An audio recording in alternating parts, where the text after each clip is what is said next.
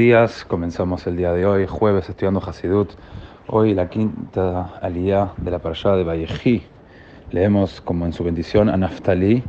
Jacob afirmó que en su parcela en la tierra prometida los frutos de la tierra madurarían velozmente y comparó esta rapidez a la del siervo.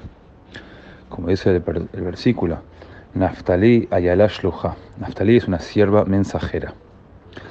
En sus bendiciones, Jacob compara algunas de las tribus a animales salvajes, por ejemplo la tribu de Judá a un león, la de Benjamín a un lobo y otras.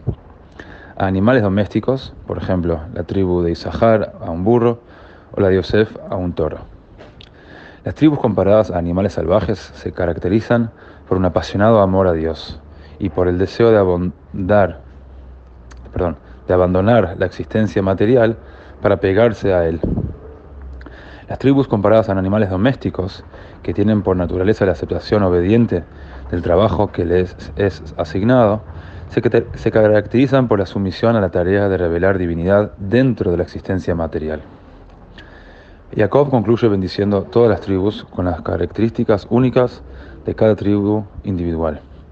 Por esto, a pesar de que cada una de las tribus preserva su énfasis particular en la misión divina del pueblo judío, también puede y debe incorporar los caminos de las demás tribus dentro de sí misma. Es así como todos encarnamos esas dos formas de relacionarnos con el mundo, tanto el anhelo por trascenderlo como la labor de perfeccionarlo.